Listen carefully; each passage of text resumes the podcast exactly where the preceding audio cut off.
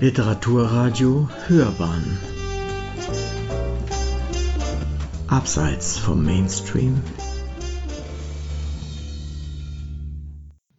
Ja, einen wunderschönen guten Abend, sehr verehrte Damen und Herren, liebe Kolleginnen und Kollegen des Beck Verlags, liebe Gäste. Herzlich willkommen zur heutigen Ausgabe von Mon liest mit Jonas Lüscher.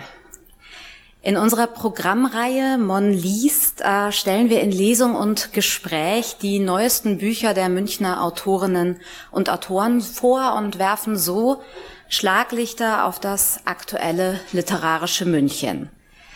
Das machen wir jetzt nicht nur aus Liebe zur Literatur. Das hat tatsächlich auch einen wichtigen institutionellen Grund, quasi eine institutionelle Mission von uns. Ähm, als Literaturarchiv und Bibliothek bewahren wir nämlich das literarische Gedächtnis der Stadt.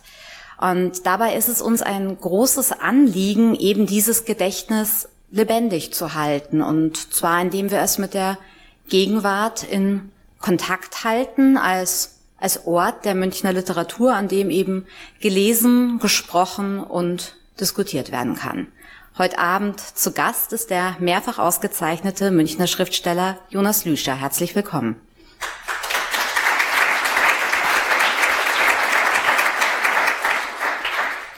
Jonas Lüscher ist ein Fuchs, ein Fuchs im Sinne des Philosophen Isa Berlin, der die Menschheit in zwei Sorten einteilte.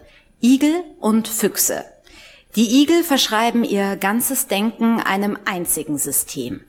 Die Füchse dagegen hoffen nicht mehr auf ein ordnendes, universales Prinzip. Sie sind Ironiker, Sprachskeptiker, interessiert an Bewegung und Veränderung.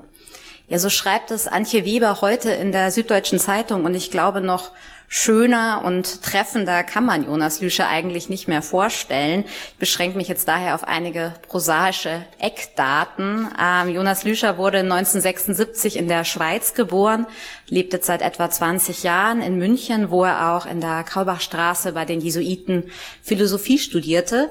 Fast, ähm, das hat er uns vorab verraten, wäre er aber Bibliothekar geworden, ähm, wenn nicht seine junge Karriere als 13-jährige Schüleraushilfe in der Berner Stadtbibliothek daran gescheitert wäre, dass er schlicht und einfach zu langsam arbeitete, da er in die Bücher immer erstmal hineinlas, bevor er sie ins Regal stellte.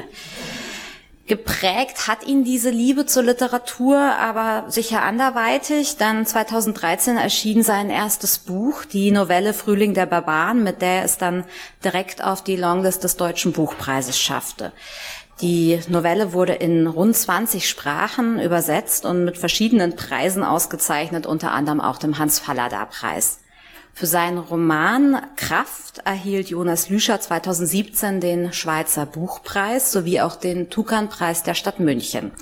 Heute Abend ist er hier, um sein aktuelles Buch Die Poetik ins Erzählen flüchten vorzustellen, das gerade im CH Beck Verlag erschienen ist.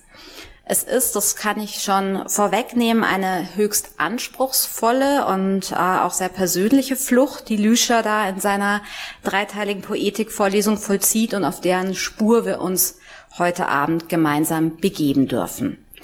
Moderiert wird das heutige Gespräch von der Literaturwissenschaftlerin Enike Dasch, Ineke Dasch studierte Germanistik, Anglistik und mitteleuropäische Studien in Rumänien, Deutschland, Ungarn und Österreich. Sie promovierte über die Gegenwartsrezeption des Nibelungenliedes und ist seit 2014 wissenschaftliche Mitarbeiterin am Institut für Deutsche Kultur und Geschichte an der LMU München. Auch an Sie ein herzliches Willkommen.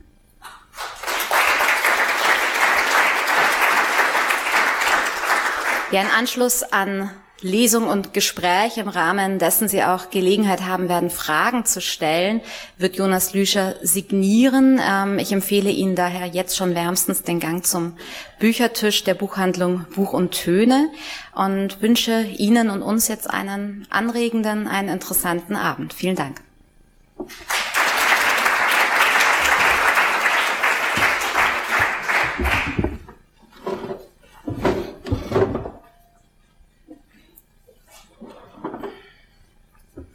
Guten Abend. Sehr geehrte Frau Förster, sehr geehrter Herr äh, Jonas Schlüscher, sehr geehrte Damen und Herren, es ist mir eine Freude, heute Abend Sie wortwörtlich, mit Ihnen wortwörtlich ins Erzählen zu flüstern. Äh, wir werden, wie angekündigt, äh, heute Abend auch Ihnen die Möglichkeit geben, nachdem wir ins Gespräch kommen und ein paar Abschnitte auch abwechselnd aus dem Buch lesen, werden Sie auch die Möglichkeit haben, Fragen zu stellen. Und abschließend äh, werden wir noch eine Passage mit einer Passage aus dem Erzählen wieder flüchten. Ich werde Jonas Lüscher nicht äh, erneut vorstellen. Wir haben äh, die Vorstellung schon gehört. Und Jonas Lüscher ist dem literarischen Publikum bekannt und er bedarf eigentlich keiner weiteren Vorstellung. Seine zwei 2013 und 2017 erschienenen Bücher haben die literarische Öffentlichkeit im besten Sinne des Wortes aufgewühlt. Äh, nach der sehr erfolgreichen Novelle Frühling der Barbaren äh, und dem enthusiastisch aufgenommenen äh, Roman Kraft können wir, können Sie heute Abend auch das Buch ins Erzählen flüchten, äh, seine Poetiklesungen äh, an der St. Gallner Universität in die Hand nehmen. Selbstverständlich, äh, es ist eine schwierigere Aufgabe, über Poetiklesungen äh, zu sprechen. Deswegen werden wir anfangs ein bisschen auch über diese Gattung äh, ins Gespräch kommen. Äh, und bevor wir aber das Gespräch, ins Gespräch einsteigen, werden wir mit einem Fragment beginnen. Und dieses Fragment ist der direkte Einstieg in die intellektuelle äh, Biografie von Jonas Lüscher.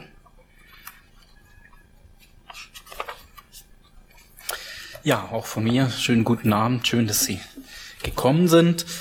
Ähm, ich steige also mitten in der zweiten Vorlesung eines, waren ursprünglich drei Vorlesungen, die ich äh, in drei Wochen, also immer donnerstagsabend an der Universität in St. Gallen gehalten habe. Dazu sage ich vielleicht vorneweg, dass das äh, nicht an der, also das ist eine, eine, eine Wirtschaftshochschule oben auf dem Rosenberg da, eine berühmte, die das als öffentliche Vorlesung macht. Äh, unten am Bahnhof in einem äh, Raum für Literatur. Das heißt, von der Uni kommen eigentlich wenig Leute, sondern es ist ein relativ äh, normales so Lesepublikum, so wie, wie sie heute auch, was zu diesen Vorlesungen kommt. Also es ist nicht für ein streng akademisches Publikum gedacht. Und deswegen hat man mir dann gesagt, wäre es doch auch sehr wünschenswert, wenn man etwas aus der Biografie erzählen würde.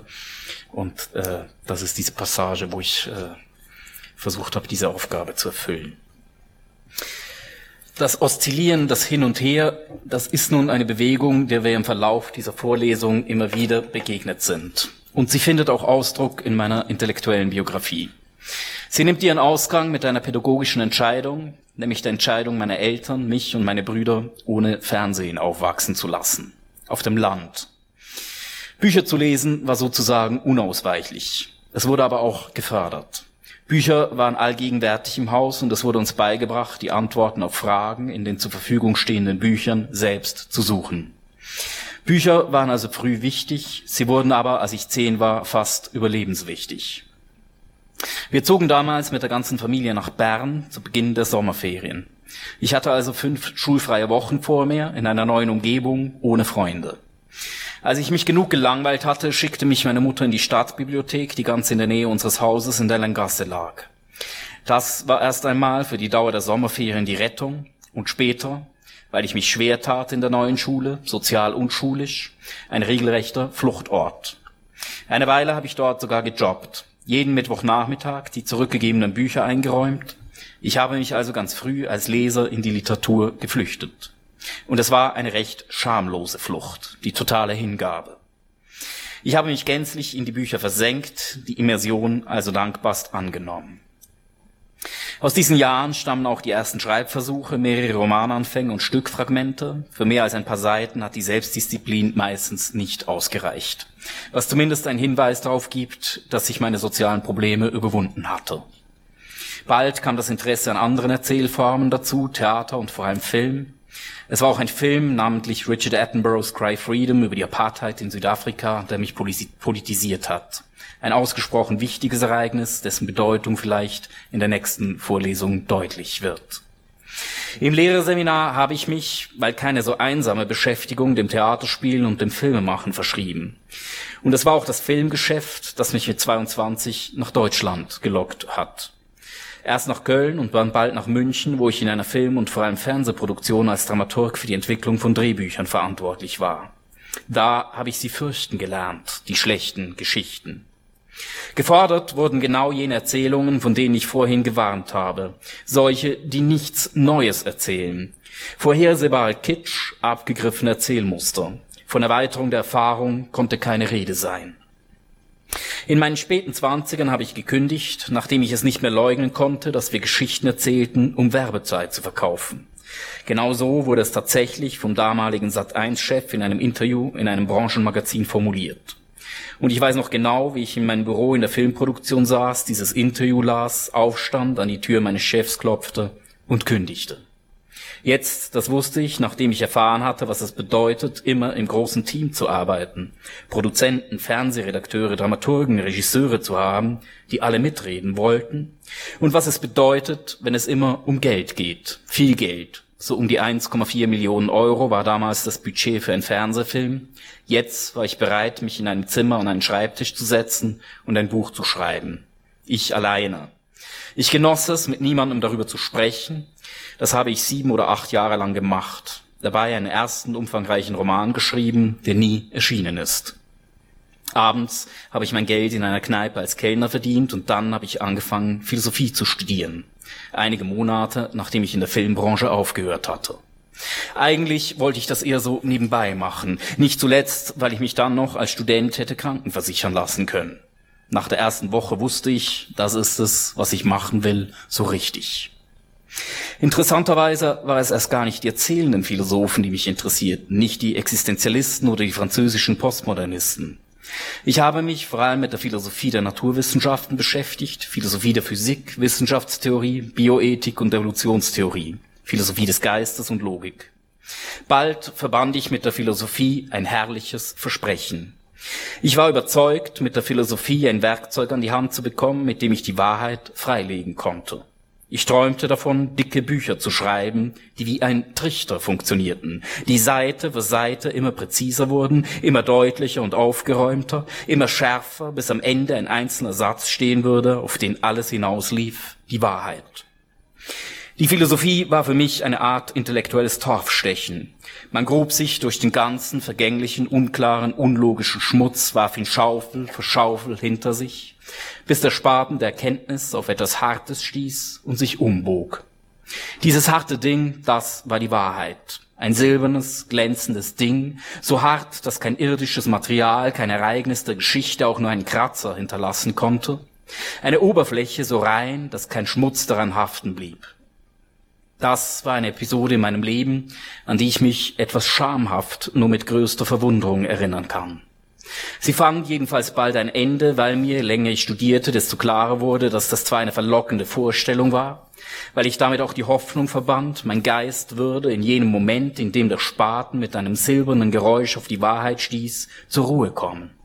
Eine verlockende Vorstellung also, aber eine leider ganz und gar falsche. Die Wahrheit, so verstand ich, war nicht da draußen, sie wird vielmehr erfunden als gefunden. Außerhalb von Raum und Zeit und Geschichte war nichts, auf das zu kontaktieren ich hoffen durfte. Reinigungsbemühungen sind vergeblich, alles ist kontingent, vor allem meine Sprache. Da spürte ich diffus, konnte es aber nicht in Worte fassen, bis ich Philosophen fand, die genau davon erzählten. Richard Doherty, Paul Feierabend, Odo Marquardt, Isaiah Berlin, Judith Klar, Philosophen, deren Ideen sich in dieser Vorlesung wiederfinden. Dankeschön für diese ersten Einblicke. Und äh, wir haben gehört, dass Literatur und Film eigentlich seit ihrer Kindheit die Grundsäulen ihrer äh, intellektuellen Biografie sind und sie, sie eigentlich durch den Film politisiert wurden. Äh, sie haben trotzdem später ein Philosophiestudium begonnen. Warum Philosophie? Warum nicht Literatur zum Beispiel? Es hätte auf der Hand gelegen eigentlich. Ja, ehrlich gesagt, auf ein Literaturstudium hatte ich nie so recht Lust.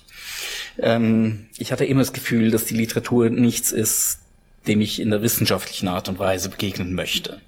Und das Philosophiestudium war eben tatsächlich fast ein wenig ein, ein Zufall. Ich hatte eben angefangen, diesen ersten Roman zu schreiben.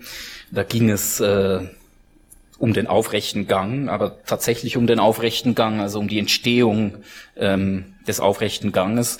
Äh, und da habe ich aber auch angefangen, etwas äh, Bloch zu lesen, der sich ja mit dem Begriff in ganz metaphorischer Art und Weise beschäftigt hat. Und ich habe relativ schnell gemerkt, dass ich mit dem mit diesem Duktus, mit diesem Vokabular der Philosophie nicht klarkomme und dachte, es wäre doch eben gut, jetzt ein bisschen Philosophie zu studieren, damit ich Bloch lesen kann, was ich dann nie wirklich gemacht habe. Ähm, und dann wurde es eben sehr schnell so eine, eine ganz große Leidenschaft. Es war tatsächlich so, es dauerte zwei, drei Tage und mir war das klar, das äh, wird mich jetzt die nächsten Jahre beschäftigen.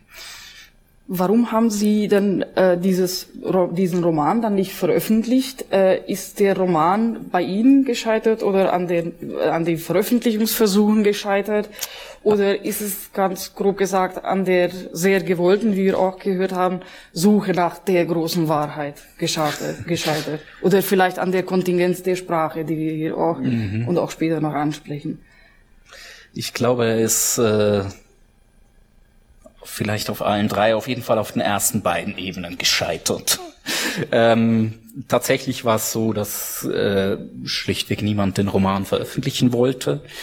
Äh, und das hat aber auch seine Gründe. Es war ein, ein, ein Lehrstück so. Es war gut, das zu machen, aber es war auch gut, dass er nie erschienen ist, glaube ich. Er hatte sehr viele Schwächen, er war sehr umfangreich.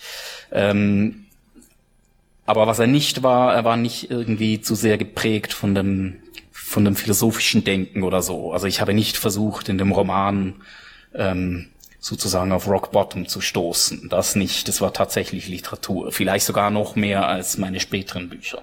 Es, es war da ein dominierender didaktischer Ton, so würde ich mir das vorstellen. In dem Roman? Ja. Nein, gar nicht. Nein? Eigentlich gar nicht. Nee, nee, das würde ich nicht sagen. Nee, das war nicht das Problem. Er hatte sonst viele Probleme, aber nicht dieses. Ähm, wir haben, also Sie haben das, das, Fragment eigentlich mit diesem Oszillieren begonnen. Äh, wir werden auf den Begriff noch zu sprechen kommen. Ähm, oszillieren werden wir jetzt eigentlich auch in unserem Gespräch äh, hin und her.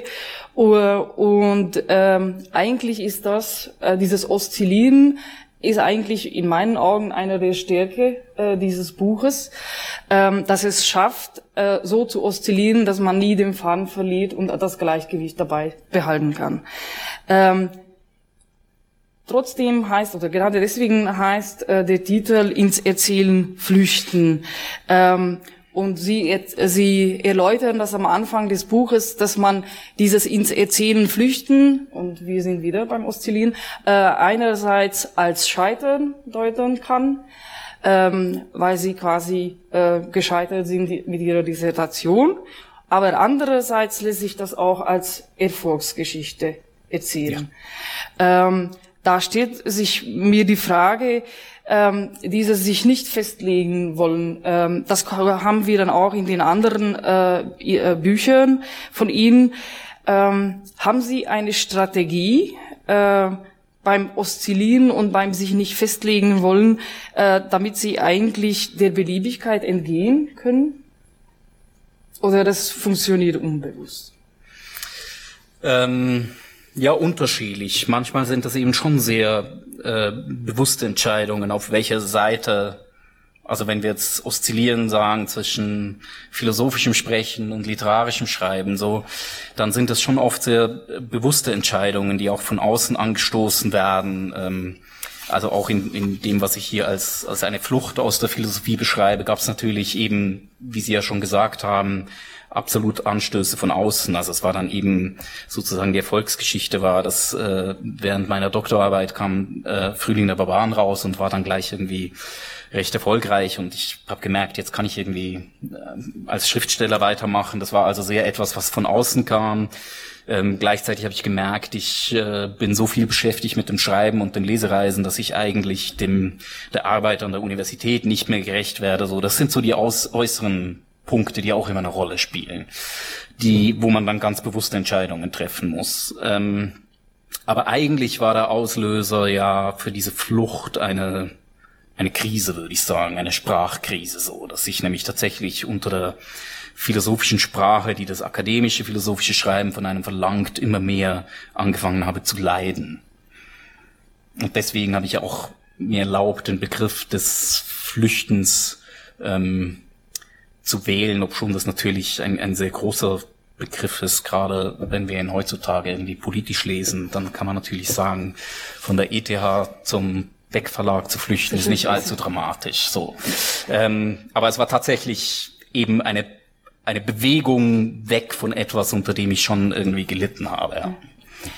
Eine Bewegung äh, gibt es auch in Hinsicht der Gattung. Also Sie haben äh, vorher ja die Novelle Frühling der Barbaren und nachher den Roman Kraft veröffentlicht und jetzt haben wir Poetikvorlesungen äh, vor uns äh, und ähm, da stellte sich bei mir die Frage beim Lesen, was fiel Ihnen am schwersten beim Schreiben? Das ist ja äh, von Genre her, her verlangt es ein ganz anderes, eine ganz andere Attitüde und ähm, bei Schriftstellern kann es immer sehr zweischneidig sein, wenn ein Schriftsteller anfängt, äh, seine eigene Poetik zu erklären. Also wo sind da die Grenzen? Haben Sie darüber nachgedacht, inwieweit Sie sich als Schriftsteller erklären können oder sollen oder dürfen?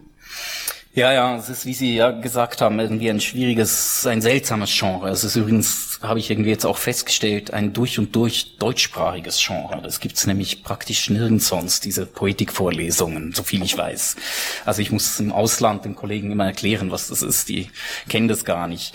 Ähm, und tatsächlich fand ich das auch schwierig, eben auch dieses Verlangen nach, nach biografischem so, dass man da irgendwie so aus seinem, seinem Leben erzählen muss. Das ist natürlich etwas, wenn Sie meine Bücher kennen, können Sie sich's vorstellen, weil ich schreibe ja eher sehr weit von meinem eigenen Leben weg. Meine Protagonisten haben wenig mit mir zu tun, meistens, bis auf diese Igel- und Fuchs-Frage, auf die wir dann noch sehr wahrscheinlich noch zu sprechen kommen, genau.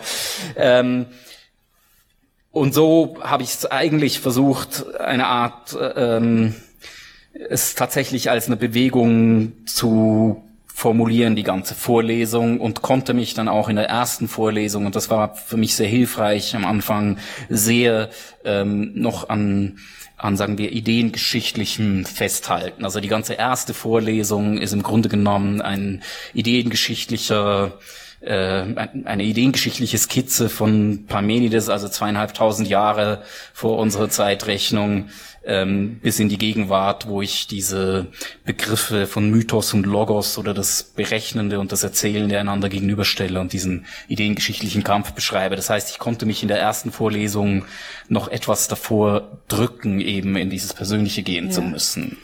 Ins Persönliche sind Sie eigentlich äh, in der zweiten Vorlesung eher mhm. gegangen. Ähm, das ist aber auch nicht das allzu Persönliche. Also die Grenze ähm, zwischen Autor und ähm, und Person sozusagen ist zwar schwammig, aber es stört den Leser ähm, nie oder wird auch nie überschritten. Ähm, wie Sie gesagt haben, ist die erste Vorlesung eine ideengeschichtliche. Sie haben schon die groben Umrisse ähm, angedeutet. Äh, wir werden natürlich jetzt nicht äh, in die Tiefe gehen können, ähm, aber ein paar Begriffe würde ich sehr gerne aufgreifen. Mhm. Äh, was ich ganz wichtig finde für Ihr äh, Schreiben und nicht nur für die Poetikvorlesungen, sondern auch für die anderen zwei Bücher, äh, ist der Begriff oder vielleicht eher das Konzept, eignet sich besser, ähm, der narrativen Gesellschaft. Mhm. Ähm, darüber werden wir heute Abend sehr viel sprechen. Würden Sie ganz kurz und knapp die narrative Gesellschaft ähm, Ihr Konzept von der narrativen Gesellschaft ein bisschen umrissen? Ja, es ist eigentlich äh, ein Konzept, was zurückgeht auf, auf Richard Rorty, den amerikanischen Philosophen, der 2007 gestorben ist, bei dem es allerdings eine, äh, eine literarische Gesellschaft ist, der äh, sozusagen davon träumt, dass wir uns als Gesellschaft ähm, bei der Beschreibung von so ganz komplexen Problemen, die aber eine soziale Dimension haben, also so Dinge wie, wie eben auch Wirtschaftskrisen und Migrationsfragen und so, dass wir uns viel mehr wieder ähm, auf, auf das autoritative, das nützliche Wissen in der Literatur verlassen und nicht nur auf die, auf die Computermodelle so. Und bei, bei Rorty ist es eben tatsächlich in seinen Beispielen immer die, die große Literatur so. Es ist so auch der, der westliche Literaturkanon, den er da immer präsentiert. Das finde ich persönlich ein bisschen schwierig, ähm, weil ich eigentlich das Gefühl habe, die These zählt nicht nur für die Literatur, sondern für alle Formen des, des Erzählens, solange es eine gewisse Welthaltigkeit mit sich bringt. Also das können durchaus jetzt in den letzten Jahren ab und zu auch mal Fernsehserien sein oder, oder mündliche Überlieferungen und so weiter. Also deswegen würde ich sagen, eine narrative Gesellschaft ist eine, die darauf vertraut, dass das Narrative, ähm, dass wir daraus Wissen generieren können, so. Äh, ich, und jetzt sind wir wieder beim Thema Oszillen, äh, auch in dieser, ähm, Hinsicht ähm, sind wir wieder am Oszillieren, weil eigentlich beschreiben sie den Zerfall der großen Erzählungen im Sinne von, von Roti. Andererseits, ähm, in der Zeit nach der Postmoderne ist es eigentlich auch nicht überraschend, wenn man dann trotzdem ins Erzählen flüchtet, wobei mhm. man weiß, dass das große Erzählen nicht mehr äh, existieren kann. Ähm, in ihren idealen narrativen Gesellschaft würde ich meinen, äh, werden viele alternative Geschichten erzählt. Ähm, wo kann man dann die Grenze zwischen den vielen äh, alternativen Geschichten äh, ziehen, die quasi ein ergiebiges Netzwerk am Ende ja. ergeben können? Und wo zieht man die Linie und sagt, das sind jetzt Erzählungen, die kontraproduktiv sind äh, aus der mhm. Perspektive mhm. der narrativen Gesellschaft? Ja, Sie haben eigentlich das Wichtige schon gesagt, dass es nämlich tatsächlich, äh, wenn man es erkenntnistheoretisch beschreibt, wahrscheinlich um so etwas geht wie ein narratives Netz zu knüpfen. Das heißt, Erzählungen, der Wert einzelner Erzählungen steht für mich vor allem darin, dass man sie zu anderen Erzählungen in eine Beziehung setzen kann oder auch abgrenzen kann von anderen Erzählungen. Aber vor allem man all diese Erzählungen, die wir Tag ein, Tag aus äh, hören, die wir lesen, die wir sehen, was uns erzählt wird, wir können das ja alles im, immer zueinander in Bezug setzen. Und das ist eben tatsächlich dann ein Knüpfen eines, eines narrativen Netzes, was dann ganz dichte Beschreibungen ähm, von Welt äh, liefern kann. Und schwierig werden Erzählungen dann, wenn sie eben ähm, Odo Marquardt nennt das äh, äh, Monomythen wird. Also alle Erzählungen, die etwas Monomythisches haben, das bedeutet, das sind Erzählungen, die keine anderen Erzählungen neben sich zulassen. So, Die sind natürlich offensichtlich gefährlich, weil sämtliche äh, totalitären Systeme kommen mit solchen Monomythen daher. Sie sind aber eben eigentlich auch aus erkenntnistheoretischer Perspektive wahnsinnig schwierig, weil es gar keine Anknüpfungspunkte gibt. So, Es gibt nur höchstens noch, noch äh, sagen wir, Differenzpunkte, aber keine Anknüpfung mehr. Und deswegen ist es so wichtig, dass wir in unserem, in unserem Verhalten gegenüber Erzählungen ganz polymythisch bleiben, dass wir also viele Erzählungen nebeneinander akzeptieren und vor allem Erzählungen haben, die, die anschlussfähig sind.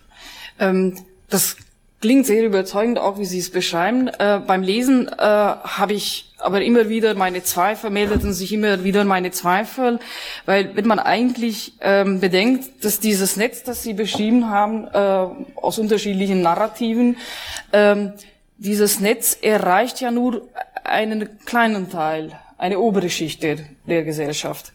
Ähm, ja, wenn Sie so sehen wie, wie Rorty, der nur den großen westlichen Kanon von Baudelaire über Dostoevsky bis hin zu, weiß ich nicht, Umberto Eco oder so hat, dann ja. Aber die mündliche Überlieferung oder so, die anderen Erzählungen, die, das wäre mir eben wichtig, dass das auch Erzählungen sind, die andere Schichten erreichen, ja.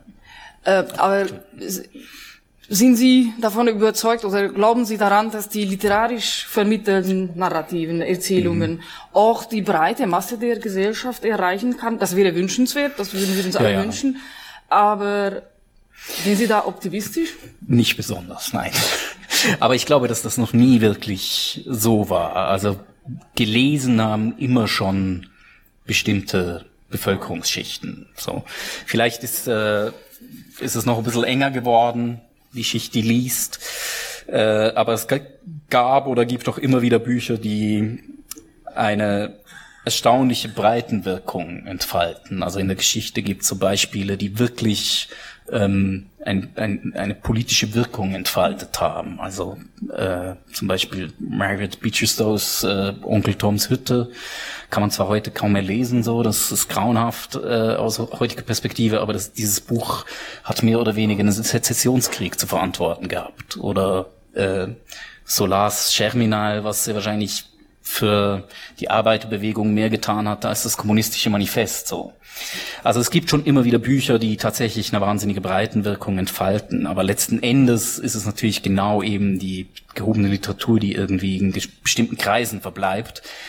Aber das so, und deswegen ist es so wichtig, dass wir von einer narrativen Gesellschaft sprechen, weil, weil alle Kreise, alle Menschen sind in Erzählungen verstrickt. Und auch wenn sie keine Literatur lesen, sind sie natürlich zutiefst in Erzählungen verstrickt und mit Erzählungen umgeben. So. Ich will gar nicht gegen die äh, narrative Gesellschaft argumentieren. Ich möchte nur mein, mein, mhm. mein Skepsis dann auch zum Ausdruck bringen. Ja, ja. Äh, mein Wunsch wäre auch, dass sich äh, diese Erzählungen dann sozusagen ähm, in die Gesellschaft, auch die in die anderen Schichten über die Elite hinaus einsickern. Ja. Ähm, aber ich glaube, dass das ist dann eigentlich dann möglich, äh, wenn da mehrere Faktoren zusammenkommen sozusagen. Ja, passiert relativ selten, aber ich glaube, es passiert. Und zwar tatsächlich, dass es äh, als, als dann so gar nicht als das Buch selbst, sondern als die Erzählung, da, die da mitkommt, irgendwie mit, mit äh, hinein diffundiert in, in eine Gesellschaft. Also ja, ich glaube, da gibt's auch gute Beispiele. Also vielleicht das im letzten Jahrhundert das einflussreichste überhaupt das, das Werk von Sigmund Freud, was ja ein großer, teilweise auch sehr eine Erzählung ist, viel mehr als, als ein wissenschaftliches Werk, ähm, was, glaube ich, unendlich tief in all unser Denken eingeflossen ist. Also mir fiel es auf, als ich das erste Mal die Einführung in die Psychoanalyse gelesen habe, dachte ich irgendwie, das ist ja furchtbar trivial, was der da schreibt. Das kann doch jetzt nicht sein bis mir natürlich klar wurde, das wirkt für uns so trivial, weil das komplett in unserem Denken drin ist. Aber das war damals revolutionär und neu. Und das ist, glaube ich, eine, ein gutes Beispiel für eine Erzählung, die, die unser Denken nachhaltig ganz tief geprägt hat. Ähm, und gerade deswegen, also ich bin ja grundsätzlich auch für die narrative Gesellschaft, nur wollte ich äh, auch die andere Seite oder auch die schwächeren ja. Stellen der Theorie ein bisschen äh, einblenden.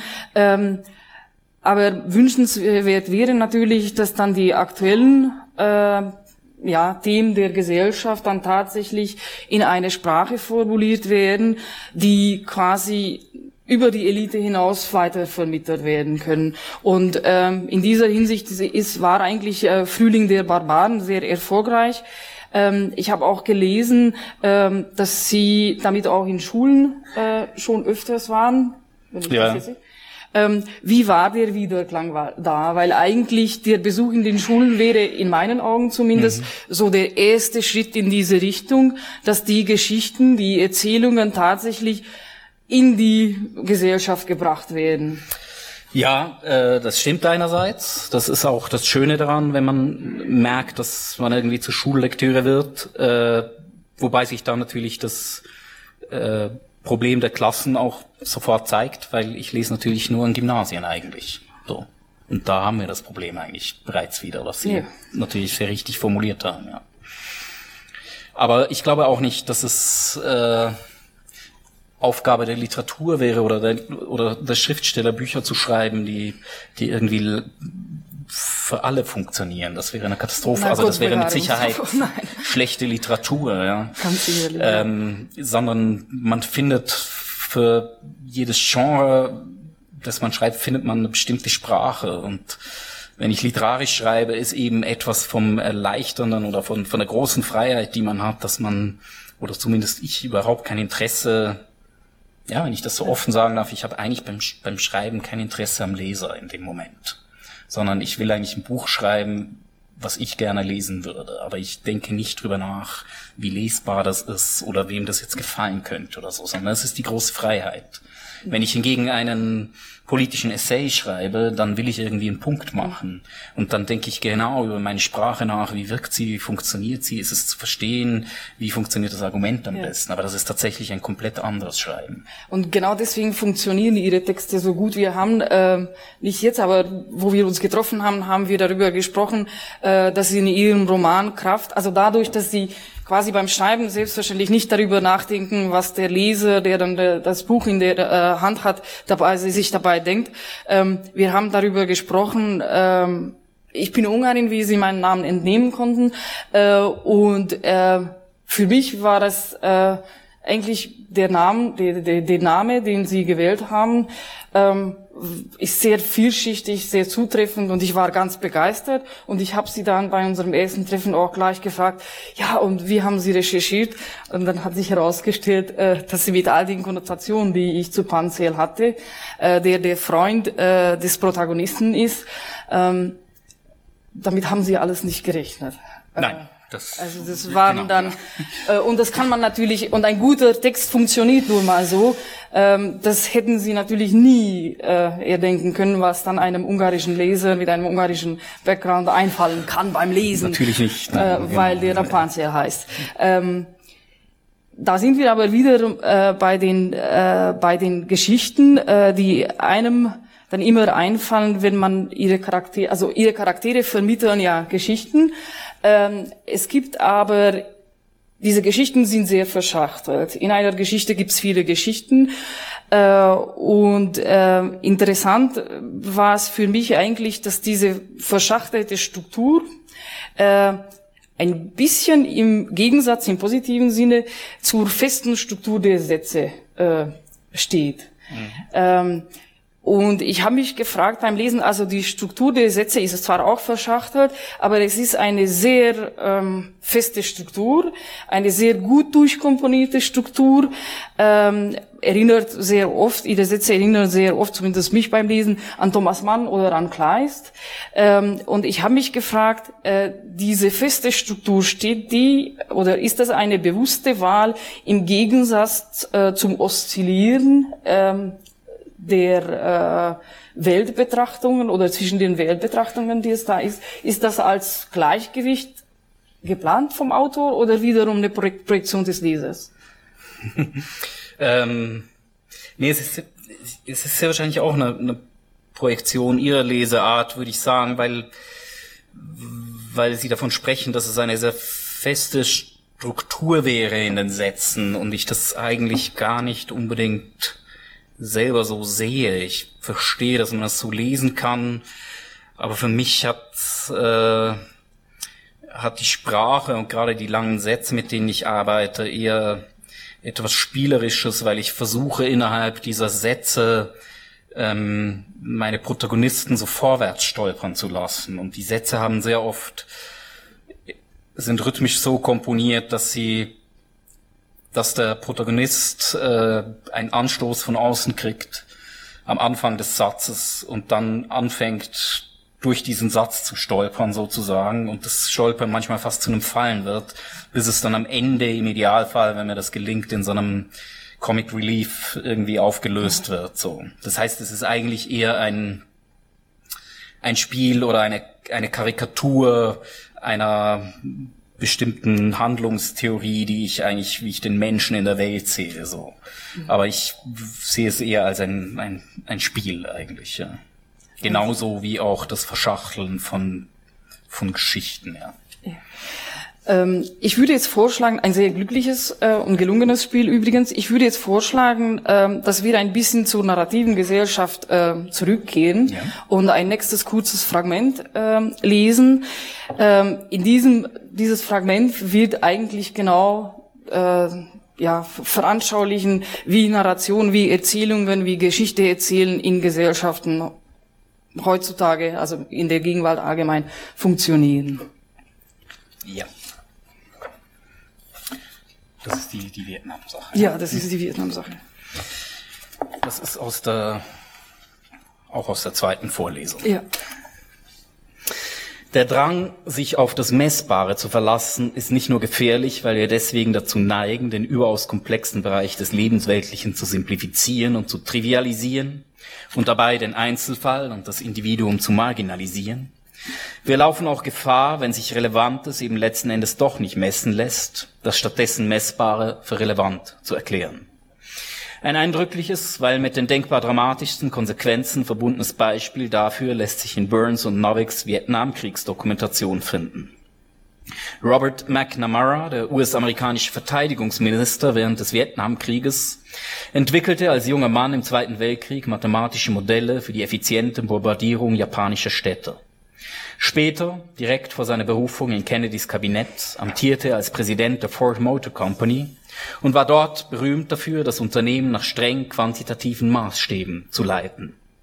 Jedes Detail in Produktion, Lagerhaltung, Verwaltung, Werbung und Verkauf wurde vermessen.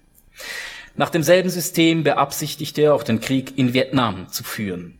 Das Pentagon verlangte unter seiner Leitung von den Befehlshabern in Vietnam so viele Daten über den laufenden Krieg wie möglich zu liefern. Also wurden Daten gesammelt über die Anzahl Flugstunden, über die Menge der abgeworfenen Bomben, der zurückgelegten Kilometer, der verschossenen Patronen, über die verspeisten Rationen und die abgelaufenen Schuhsohlen und natürlich über die Anzahl getöteter Feinde. Schnell wurde die sogenannte Kill Ratio, also das Verhältnis von getöteten Vietcong zu den eigenen Verlusten, zur entscheidenden Kerngröße für den ganzen Krieg. Solange die Kill Ratio stimmte, das heißt pro gefallenem Amerikaner wesentlich mehr Vietcongs getötet wurden, war man, so die Logik, auf dem Weg zum Sieg. Dass aber die Bereitschaft für diesen Krieg zu sterben in den USA und in Vietnam ganz unterschiedlich groß war, wurde ignoriert. Je blutiger und ungerechter der Krieg wurde, desto größer wurde in Nordvietnam die Bereitschaft dafür zu sterben und demzufolge auch das Reservoir an Soldaten, während zur selben Zeit in den USA die Bereitschaft, für diesen ungerechten, sinnlosen Krieg zu sterben, kleiner wurde. Die einzige Größe, die wirklich relevant für einen Sieg über die Kommunisten in Vietnam gewesen wäre, so erzählt es ein amerikanischer Geheimdienstoffizier in der erwähnten Dokumentation, sei die Akzeptanz der amerikanischen Truppen bei der einheimischen Bevölkerung gewesen. Nur wenn die Südvietnamesen zur Überzeugung gekommen wären, die Besatzungsmacht beschütze sie vor der drohenden Herrschaft der Kommunisten, wäre der Krieg zu gewinnen gewesen. Wie aber hätten die Befehlshaber messen sollen, welchen Platz sie im Herzen der Südvietnamesen einnahmen? Weil das nicht möglich war, hat man halt die Toten gezählt. Man hat also, weil die relevante Größe nicht messbar war, die messbare zur relevanten erklärt. Angesichts dieser quantitativen Blendung scheint mir eine Besinnung auf die Möglichkeiten des Narrativen höchst wünschenswert. So wie die Romantiker mit ihren Erzählungen das Versprechen der Aufklärung als unhaltbar entlarvt haben, so sollten wir heute Geschichten erzählen, die das Diktum des Mess- und Einpreisbaren entlarven und die scheinbare Rationalität der Rationalisierung in Frage stellen. Geschichten, die von den Einzelschicksalen erzählen, die in den quantitativen Abstraktionen in Vergessenheit zu geraten drohen. In einer narrativen Gesellschaft, so meine Hoffnung, ließen sich quantitative Kriterien weniger leicht als qualitative verkaufen. Dankeschön. Ähm, beim Lesen dieses Fragments ähm, hab, kam die Frage äh, in mir auf, ist es aber nicht notwendigerweise, äh, dass in einer Krise, also in einer Krisensituation, so wie im Vietnamkrieg, oder man kann auch andere äh, Krisen nennen, zum Beispiel die Finanzkrise, die sie in Früh äh, Frühling der Barbaren hatten, ähm, oder ähm, Technikkrise sozusagen äh, des, ja. äh, der, der Techwelt. Ähm, ist es nicht so, dass eigentlich die narrative Gesellschaft an eine bestimmte Grenze stößt in Krisensituationen? Ähm, ich glaube nicht, weil gerade die drei Krisen, die Sie jetzt aufgezählt haben, waren ja eben zu großem Teil tatsächlich ausgelöst über dieses, was ich als quantitative Blendung bezeichne. Ähm, gerade die Finanzkrise war maßgeblich dadurch ausgelöst, dass sich die Ökonomie in den letzten 70 Jahren angefangen hat, als exakte Wissenschaft zu verstehen und angefangen hat, Modelle zu machen, die tatsächlich auf, auf physikalischen Modellen beruhen ähm, und die natürlich eben das menschliche Handeln sträflich vereinfachen und simplifizieren. Und diese Art der Wissenschaft zu betreiben, die dann über den Finanzmarkt ins tägliche Finanzgeschäft geflossen ist, so also die ganz konkrete Auswirkungen hatte, aus den Universitäten raus ähm, gekommen ist. Diese Art der, der quantitativen Blendung hat eben massivste Auswirkungen auf unsere Gesellschaft und in verschiedensten Momenten schon zu krisenhaften Situationen geführt. Und dann wäre natürlich eine der Antworten, die wir natürlich in der Finanzkrise auch gehört haben, aus Richtung der Ökonomen war, ja, wir brauchen einfach mehr Modelle und bessere und präzisere Modelle. Aber das führt natürlich nicht weiter, sondern meine Ansage wäre dann eben, nein, wir brauchen natürlich die richtigen Geschichten. Und zwar Geschichten, die diese Modelle, die wir haben, nicht einfach verteufelt und komplett beiseite lässt, sondern das, was uns die Modelle erzählen, sozusagen in sinnvolle Geschichten packt.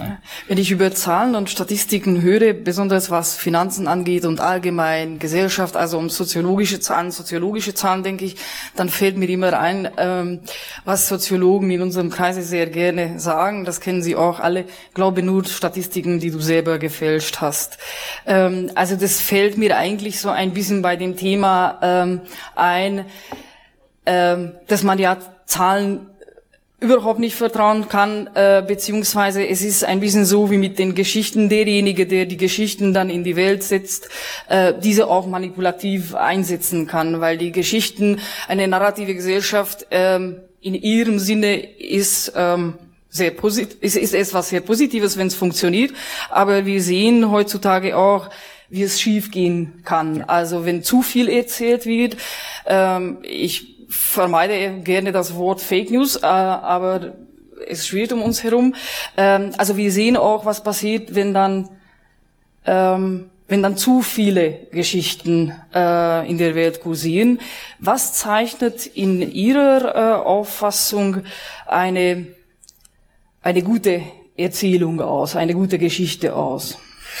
Das beschreiben ja. Sie ja auch im Buch, aber können wir ähm, ein paar Stichwörter äh, eventuell, mhm. also ich denke jetzt an Immersion, also dass wir ein paar Stichwörter dem Publikum geben. Ja, also ich wenn ich die Frage mir so gestellt wird, weiche ich gerne ein bisschen aus und sage, ich finde es wahnsinnig schwer zu sagen, was eine in dem Sinne eine gute Geschichte ist, weil das klingt immer so ein bisschen nach äh, Erzählpolizei. So, man schreibt jetzt vor, wie geschrieben werden soll. Ich glaube, es ist sinnvoller, ähm, von der anderen Seite her anzugreifen und zu sagen, welche Geschichten sind eben schwierig so. Also wo sollten wir skeptisch werden, wo sollten wir misstrauisch sein, wenn uns bestimmte Geschichten serviert werden.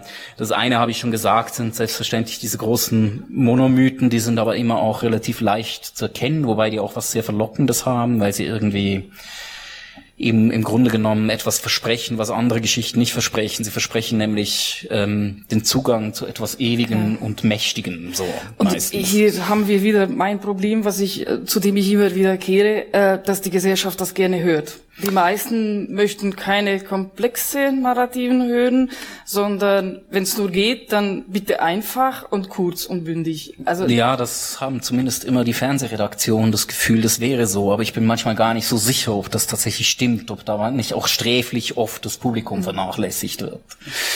Also ähm, ich glaube, gefährlich sind eben diese Monomythen und was natürlich heutzutage, was, was Sie richtig erwähnt haben, das, das ist auch äh, in dieser ersten Vorlesung eigentlich die Analyse, dass wir in einer Zeit leben, die eben äh, geprägt ist einerseits von dieser quantitativen Blendung, wo wir uns viel zu sehr auf dieses ganze Zählende und, und mathematische ähm, und Modellhafte verlassen, aber gleichzeitig gibt's ja auch diese Klage einer narrativen Beliebigkeit und wir werden überschwemmt von Geschichten. Und ich glaube, dass beide ähm, beide Klagen ihre Berechtigung haben, weil wir sind ja tatsächlich wahnsinnig umgeben von, von Geschichten ohne Ende. Also sie prasseln auf uns ein von allen Seiten sozusagen. Das Problem ist nur, dass die meisten Geschichten, die wir heute hören, in gewisser Weise in irgendeinen Wettbewerb eintreten. Sie versuchen nämlich in der Regel etwas zu verkaufen. Sie versuchen entweder ähm, den Erzähler selbst zu verkaufen oder dessen Ideen zu verkaufen oder im trivialsten, aber natürlich massenhaft vorhandenen Fall versuchen sie ein Schuppenshampoo oder ein paar Turnschuhe zu verkaufen ähm, oder eben eine eine politische Partei oder so. Also ich würde, ich wäre dann auf jeden Fall gleich mal äh, skeptisch gegenüber einer Geschichte, wenn ich merke, sie will mir etwas verkaufen. Und das passiert meistens in der Art, äh, dass man eben auch nicht mehr riskiert, den Leuten etwas tatsächlich Neues zu erzählen, sondern am einfachsten ist es natürlich Geschichten zu erzählen, indem man alle Ressentiments oder alle Erwartungen von Menschen gleich mal bedient. Und das ist auch eine Art des Erzählens, die im Moment um sich greift. Also ich glaube, das schlagendste Beispiel, was ich hier auch erwähne, war natürlich diese unsägliche Relotius-Geschichte, wo er es ja geschafft hat, als Spiegelreporter in eine amerikanische Gemeinde zu gehen. Und ich glaube, er war irgendwie drei oder vier Wochen dort im Hotel und hat diese Reportage geschrieben. Aber das glaube ich irgendwie gar nicht aus dem Zimmer raus, sondern hat genau das aufgeschrieben, wo er wusste, dass der durchschnittliche Spiegelleser sehr wahrscheinlich sich äh, eine eine Trump-Gemeinde irgendwo im Mittleren Westen vorstellt. So, das heißt, er, es ging ihm gar nicht darum, eben irgendjemanden zu überraschen oder etwas Neues zu erzählen, sondern er hat versucht, eine Geschichte zu erzählen, die möglichst alle Erwartungen bereits erfüllt. Und das sind natürlich auch Geschichten, von denen wir gar nichts haben. Also die, die lohnen sich schlichtweg nicht. So. Ähm, was habe ich jetzt aufgezählt? Genau, äh, also Geschichten, die, die nur Erwartungen erfüllen, Geschichten, die, die sich nur etwas verkaufen wollen und wo ich auch eine eine Skepsis habe, ist Geschichten, die so komplett auf Immersion abzielen. Also Geschichten, die es darauf abzielen, sie als Leser komplett zu vereinnahmen, dass sie möglichst eigentlich in der Geschichte anfangen zu leben und gar keine Haltung mehr gegenüber der Geschichte einnehmen müssen oder beinahe vergessen, dass ihnen da eine Geschichte erzählt wird. Das ist etwas, was ich in meinem Schreiben immer versuche zu verhindern. Äh, deswegen gibt's immer eine gewisse, oder zumindest in meiner Lesart möchte ich wieder betonen, immer eine gewisse Distanz äh, zu, den, zu ihren Figuren. Ähm, man kann weder mit Preisinger äh, im Frühling der Barbaren noch mit Kraft äh, in dem Roman so wirklich sympathisieren, finde ich. Muss man aber auch nicht. Ähm, weil man genau dadurch die, die Distanz schafft oder die Distanz bekommt, um auch über die Geschichte nachdenken zu können äh, oder nachsinnen zu können. Ja, oder sogar nachdenken zu müssen. Also ich versuche in der Regel irgendwie die Erzählstruktur offen zu legen, so dass man sich als Leser immer wieder fragen muss, wer erzählt mir da eigentlich gerade was und weswegen erzählt er mir das? Weil die Frage des, der Erzählperspektive ist natürlich vor allem eine Frage von von Machtpositionen auch. Also meistens, wenn Geschichten erzählt werden, wird doch irgendwie in einer gewissen Art und Weise eine Macht ausgeübt. Und ich finde es ehrlicher, das offen zu legen und dass sich eben der, der Leser tatsächlich eine Haltung gegenüber der Erzählung, die ihm da gerade präsentiert wird, ähm, einnehmen muss. Und zwar relativ aktiv. Also er muss sich wirklich überlegen, wer erzählt mir das eigentlich so. Ähm, ich würde jetzt vorschlagen, ähm, dass wir äh, der, das Fragment lesen, äh, wo eigentlich das Thema angesprochen wird, wird, das wir ja schon am Anfang von Frau Förster äh, gehört haben. Es geht um dieses zentrale Motiv des Fuchses und des äh, Igels. Mhm. Ähm, es ist eine Geschichte aus dem Roman Kraft äh, oder ein Fragment aus dem Roman Kraft, äh, das aber auch in die Poetiklesung eingebaut ist. Ja, die Passage beginnt gleich mit dem, mit dem Zitat aus Kraft. Der Fuchs, so hatte bei Isaiah Berlin gelesen, der damit ein Fragment des Archilochos zitierte, sei einer, der viele Dinge wisse. Der Igel aber nur eine große Sache. Und Kraft fand so viel Trost in diesem Essay, dass er den Unterschied zwischen dem Wissen des Fuchses und dem Wissen des Igels zum Thema seiner philosophischen Dissertation an der Freien Universität machte. Bereits in den ersten Sätzen jenes Essays fand er sich wieder im skeptischen Denken des großen Ideengeschichtlers, der praktischerweise auch noch von Margaret Thatcher geschätzt wurde, denn Berlin war der Meinung, dieser dunkle Satz des Archilochos mit dem Igel und dem Fuchs lasse sich zwar einfach so verstehen, dass der Fuchs trotz seiner Schlauheit vor der einzigen Waffe des Igels, die, so fand zumindest Kraft, abstoßenderweise auch noch eine runde Sache war, kapitulieren musste. Sie lasse sich aber, weil die Dinge nie einfach waren, auch ganz anders lesen, nämlich der Gestalt, dass sich der denkende Teil der Menschheit grob in zwei Klassen einteilen ließe, eben in die der Igel und die der Füchse, wobei die Igel ihr gesamtes Denken einem einzigen ordnenden, universalen Prinzip unterstellten und sich damit einem System verschrieben, welches allein allem, was sie seien und sagten, Bedeutung verliehe. Während die Füchse unter den Denkern sich weigerten, ihr Denken einem System zu unterwerfen und stattdessen frei flottierend das Wesen einer großen Vielfalt von Erlebnissen und Gegenständen um ihre Selbstwillen ergriffen und es sich versagten, auf ein widerspruchsloses, unabänderliches und vollständiges Ganzes zu hoffen. Eine tiefe Kluft sei zwischen diesen beiden Arten von Menschen auszumachen, las Kraft bei Berlin und er pflichtete ihm mit heißem Herzen bei. Zitat Ende. Füchse sind Ironikerinnen im Sinne Richard Rortys, Schreibende, denen die Kontingenz ihres eigenen Vokabulars ständig präsent ist, Sprachskeptiker, denen jeglicher Sicher jegliche Sicherheit und Eindeutigkeit im Umgang mit Sprache verdächtig erscheint. Füchse rechnen nicht damit, jemals auf Rock Bottom zu stoßen, ein allemal zugrunde liegendes Prinzip oder eine Letztbegründung zu finden. Sie hoffen auch nicht, mit etwas ewigem, heiligem in Kontakt zu kommen. Und auch wenn sie sich bewusst sind, dass sie viele Dinge wissen, so glauben sie nicht, dass sich diese vielen Dinge wie die Teile eines Puzzles zu einem großen, fertigen Bild zusammenfügen lassen. Denn dieses fertige Bild, das wäre die eine große Sache und damit wären sie Igel. Und natürlich erinnert diese Beschreibung des Fuchses auch an die Beschreibung des homerischen Menschen, wie sie uns Feierabend geliefert hat. Polytheistisch, erfahrungsgesättigt, eklektisch, undogmatisch, am Einzelfall interessiert, auch ideologisch substanzlos, überhaupt uninteressiert an Substanz oder Wesenheit, am Ewigen und Unveränderlichen, an der statischen Momentaufnahme, dafür interessiert an der Bewegung und an der Veränderung. Eine Gliederpuppe eben, zusammengesetzt aus Eigenschaften und Erfahrungen und nicht klar abgegrenzt von ihrer Umwelt. Wissen bedeutet in der homerischen Welt Kenntnis haben von vielen unterschiedlichen Dingen, aber nicht das Beiseiteräumen einer Erscheinung, um das dahinter verborgene Wesen zu entbergen. Der Fuchs also, so könnte man Feierabend lesen, war einst die vorherrschende Spezies, bis sich in Parmenides Gefolge die Igel breit gemacht haben.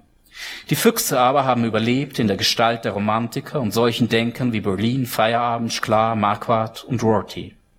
Nur wer einmal eingesehen hat, dass ein Fuchs ist, auch davon erzählt Kraft, dem bleibt die Igelexistenz verwehrt, so sehr ihn die Ruhelosigkeit der Fuchsexistenz auch anstrengt, so sehr sich auch nach Sicherheit, Eindeutigkeit und der entlastenden Ruhe des festen Grundes sehnt. Der Fuchs feiert grundsätzlich keine Messen, weder mit Weihrauch noch mit Silben. Und Kraft äh, überlegt sich, also er sinnt oder er denkt viel über sein Fuchssein nach.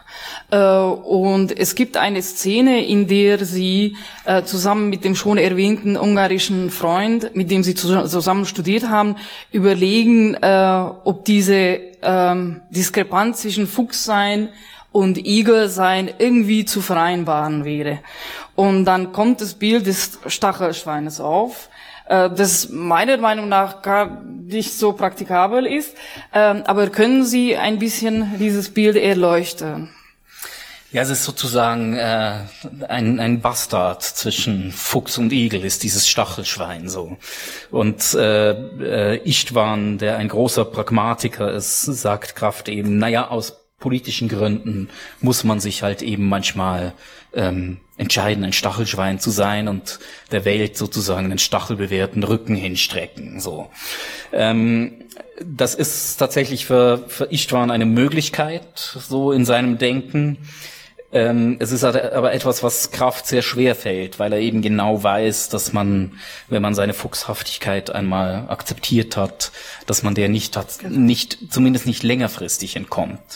Andererseits äh, gibt es in der dritten Vorlesung in dieser Bewegung von einer literarischen Gattung in die andere ein Abschnitt darüber, dass sich dann eben also aus der Philosophie weg bin in der ersten Vorlesung, ins Erzählen hinein in der zweiten Vorlesung und in der dritten Vorlesung dann plötzlich ins politische Schreiben rutsche.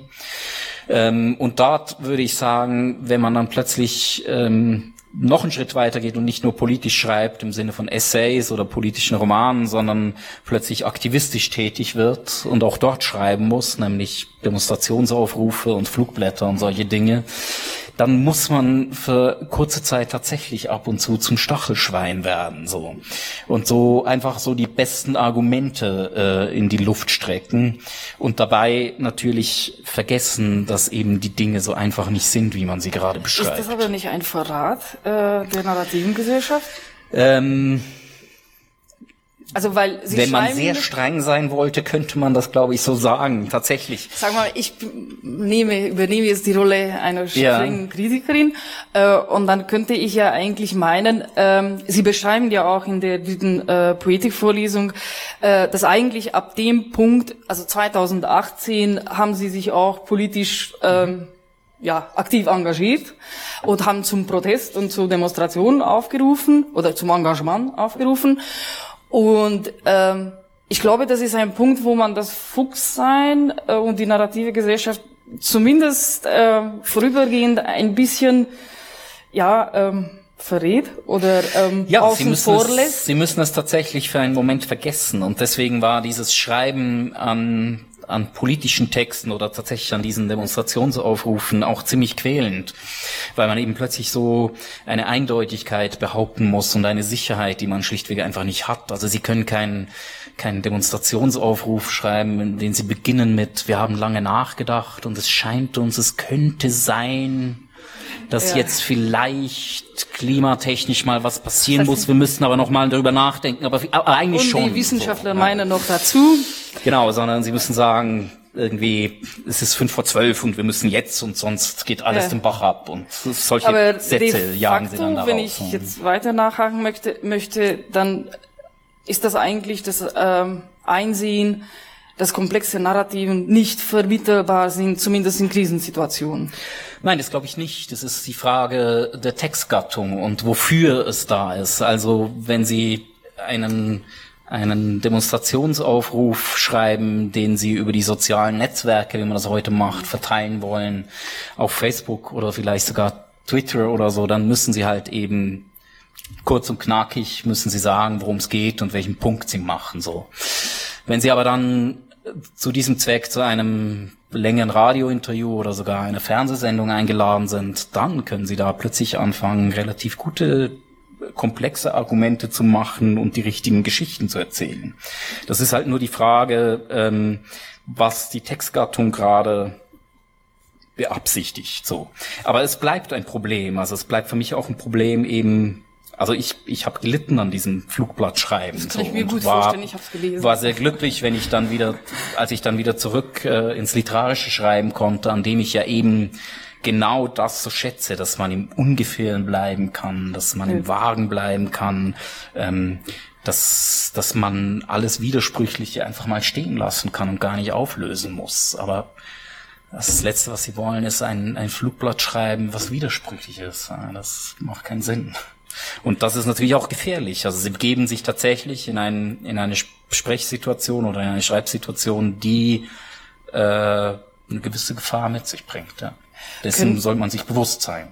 Können Sie sich vorstellen, auch, weil, weil das ist wirklich, also in meinen Augen eine Situation, wo man an die eigenen Grenzen stößt. Äh, können Sie sich noch vorstellen, auch in der Zukunft, sich, weil die Romane sind politische Romane, würde ich behaupten, ähm, können Sie sich auch noch in der Zukunft vorstellen, sich politisch auch in diesem Sinne des Aktionismus äh, zu engagieren? Ja, schon. Ich glaube, das ist äh, eine ganz andere Art der, der Beschäftigung mit der Welt und der Gesellschaft und der Politik, die ich aber unerlässlich finde. Also es gibt Leute, die das tun müssen, damit irgendwas vorwärts geht. Und ich glaube, dass man ab und zu sich äh, aufopfern muss und, und halt was tut. Aber es ist immer so ein bisschen ein Leiden daran. Also schon allein, wenn ich an Demonstrationen gehe, dann muss ich mich immer wahnsinnig aufrufen dazu und, und überwinden und ich versuche dann immer ein bisschen zu spät hinzugehen, damit ich nicht alle Reden mitkriege, weil eben genau diese Oder Sprache, die dann da, das ist, die Sprache ist mir dann so unangenehm, dass ich da dann Mhm. schon dran leide, aber ich weiß, letzten Endes ist es trotzdem für die Sache wichtig, dass man eben ganz physisch diese Körper in dem Moment auf die Stra- Straße bringt, so, und dass das ein Zeichen setzt und deswegen äh, würde ich es nicht ausschließen, dass ich das wieder mache, aber es ist nicht etwas, was ich äh, mit großer Lust verbinden würde. Ähm, also viel mehr Lust ähm, hat man äh, beim Lesen ihrer Romane äh, als beim Lesen des Flugplatz. Ich habe es extra gelesen. Also da, ja. da habe ich dann wirklich gedacht, also das ist eigentlich der Punkt, wo die großen Narrativen jetzt alle versagen aus. Also das funktioniert dann nicht. Wir haben heute Abend äh, viel darüber gesprochen, äh, dass man auch Distanz zum Erzählten gewinnen muss, äh, damit man reflektierter damit umgehen kann. Äh, und äh, im Sinne der Ambivalenz, über die wir heute auch zwar nicht direkt, aber indirekt viel gesprochen haben, äh, flüchten wir jetzt ins Erzählen, um Distanz zum heutigen Erzählten zu bekommen. Genau. Das ist also sozusagen die die große Bewegung innerhalb, diese Fluchtbewegung innerhalb dieser drei Vorlesungen vom noch sehr philosophischen Anfang zum eher Erzählen hin zum dann eben oder sozusagen in, in einer oszillierenden oder in einer Gegenbewegung in dieses politische Schreiben, was wieder viel mehr ans, ans äh, akademische Schreiben erinnert in gewisser Weise, was vor allem die, die Präzision, die nötige angeht. Ähm, und am Ende vollziehe ich in diesem Buch dann die Flucht nochmal und gehe ganz ins Erzählen und diesen, ein Teil des Endes lese ich vor. Da ging es mir ganz wie dem Mann, der ruhelos im Bett lag, das nicht seines war, auf einer viel zu weichen Matratze, durchgelegen vom Gewicht tausender fremder Körper, die vor ihm in diesem Zimmer logiert hatten, für ein oder zwei, höchstens aber für drei Nächte. Denn die Stadt war zu klein, als dass man sich in ihr als Gast für mehr als ein paar Tage zu beschäftigen wusste. Auch wenn das Hotel mit seinem Namen Größeres versprach, aber es stammte auch aus einer Zeit, in der man keine Lust hatte, zurückzublicken, denn man war gerade davongekommen, zwar nicht ohne einen Preis zu bezahlen, über den man aber noch nicht nachzudenken bereit war und stattdessen lieber eine Zukunft beschwor, die sich in der ebenso schlanken wie heimatlosen Architektur des Hotels zeigte und von kommender Größe und Weltläufigkeit sprach. Er war gut eingeschlafen, hatte gut gegessen und gut getrunken und für einen Moment hatte er sich befreit gefühlt, einer Schreibschuld entledigt und es gelang ihm, zumindest für die ersten Stunden der Nacht, diese Leichtigkeit in den Schlaf hinüber zu retten, aber dann, dann schwammen ihm die Glieder davon. Ob er bereits wach war oder noch schlief, hätte er nicht mit Bestimmtheit zu sagen vermocht. Jedenfalls musste er sich freigestrampelt und das schwere Plumeau ganz ans Bettende und darüber hinaus geschoben und sich im Verlauf dieses nächtlichen Kampfes auf den Rücken gedreht haben. Er war gerade wach genug, um sich über diese ungewohnte Rückenlage zu wundern. Wie erschossen lag er da, die Beine gespreizt, die Arme von sich geworfen, und dann schwammen sie ihm davon, seine Glieder. Erst die Beine, Sie lösten sich von seinem Leib und trieben langsam über das Laken davon, eine Lücke hinterlassen, in die die kühle Luft eindrang. Dann die Arme. Zentimeter für Zentimeter entglitten sie ihm und näherten sich der Bettkante. Unfähig, den Kopf zu drehen, war er nicht in der Lage, seinen davontreibenden Gliedern hinterherzublicken. Er konnte sich nur auf sein Gefühl verlassen, von dem er doch in jenem Moment zu wissen glaubte, dass ihm nicht zu trauen war. Er musste der Sache Einhalt gebieten. So durfte es nicht weitergehen. Dieser walzenförmige Leib, ein groteskes Stück Fleisch, nutzlos, und jetzt, das spürte er genau oder er sah es aus unbestimmter Warte, lösten sich die Glieder auch noch in ihre Einzelteile auf. Es trieb davon vom Unterarm die Hand, und am Ellenbogen zerfiel der Arm in zwei Teile, und mit den Beinen geschah das Gleiche. Da war Oberschenkel, da war Wade und säuberlich stumpf getrennt der Fuß, über dem, wie lächerlich, die Zehen einzeln in der Luft schwebten wie rosige Wurstzipfel. Nein, so durfte das nicht weitergehen.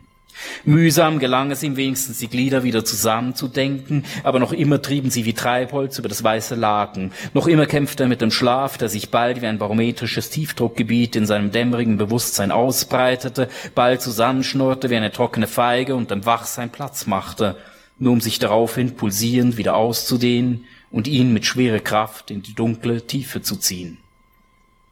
Sein Wille, das Kreuz, seine Arme, seine Beine, die schlenkenden Puppenglieder einer Marionette. Wenn er sich konzentrierte, konnte er die Fäden spüren, die seinen Körper mit den Gliedern verband. Er musste einen klaren Gedanken fassen. Dort würde er ein loses Ende festmachen können und mit purer Willenskraft die Schnüre langsam um seine Hirnwindungen wickeln. Zentimeter für Zentimeter zog er seine Glieder an sich heran, eins ums andere. Nur nicht den Faden verlieren. Nur nicht abdriften, immer dranbleiben an dem flüchtigen Gedanken. Es hätte schlimmer kommen können, beruhigte er sich selbst. Was, wenn das alles durcheinander geraten wäre, die Arme da, wo die Beine sein sollten, oder rechts und links vertauscht? Aber es war ja alles fein säuberlich geordnet. Er brauchte sich nur zusammenzureißen, die überflüssigen Lücken zu schließen, die Leinen Schlag für Schlag heranzuholen, aber kaum hatte er das linke Bein an seinen Platz und konzentrierte sich auf das rechte, dümpelte das linke wieder weg und hinterließ abermals eine klaffende Lücke. Er musste sich konzentrieren, so zerstreut, so ganz und gar nicht ganz, so ganz und gar und ganz körperlich zerstreut konnte man doch nicht leben. Es war dieser Gedanke, der ihn schlussendlich aus dem Bett trieb, er stellte sich ans Fenster, zog die gestreiften Vorhänge zur Seite und blickte auf den menschenleeren Bahnhofsplatz.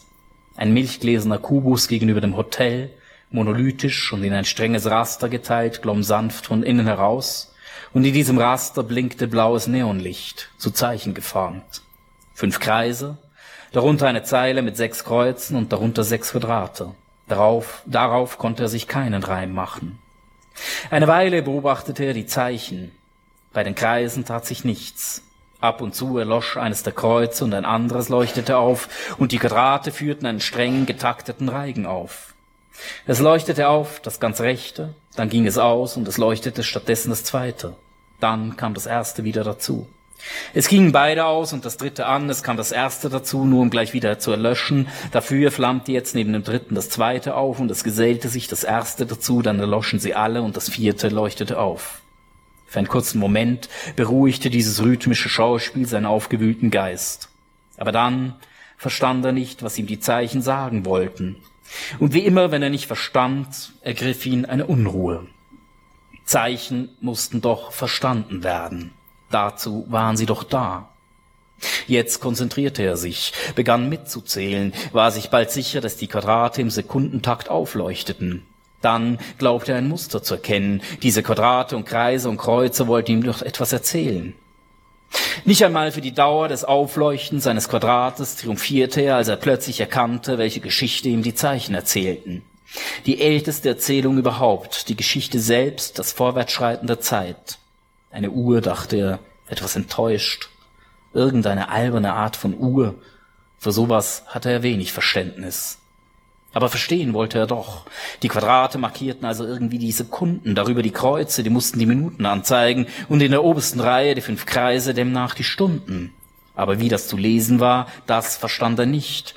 Und es riss ihm bald der Geduldsfaden. Alberne Knobelei, mathematischer Firlefanz. Da hatte er Besseres zu tun. Morgen würde er dort unten in einen Zug steigen und am Bodensee vorbei durchs Allgäu nach Hause fahren, sich an seinen Schreibtisch setzen und einen neuen Roman beginnen. Unter der blöden Uhr stritten sich nun zwei Betrunkene. Der eine weinte und er konnte das regelmäßige Aufschluchzen bis in sein Zimmer hören. Vielen Dank.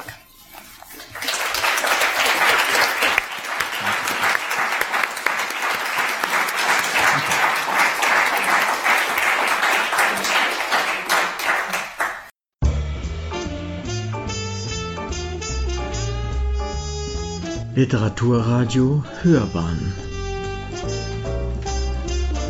Abseits vom Mainstream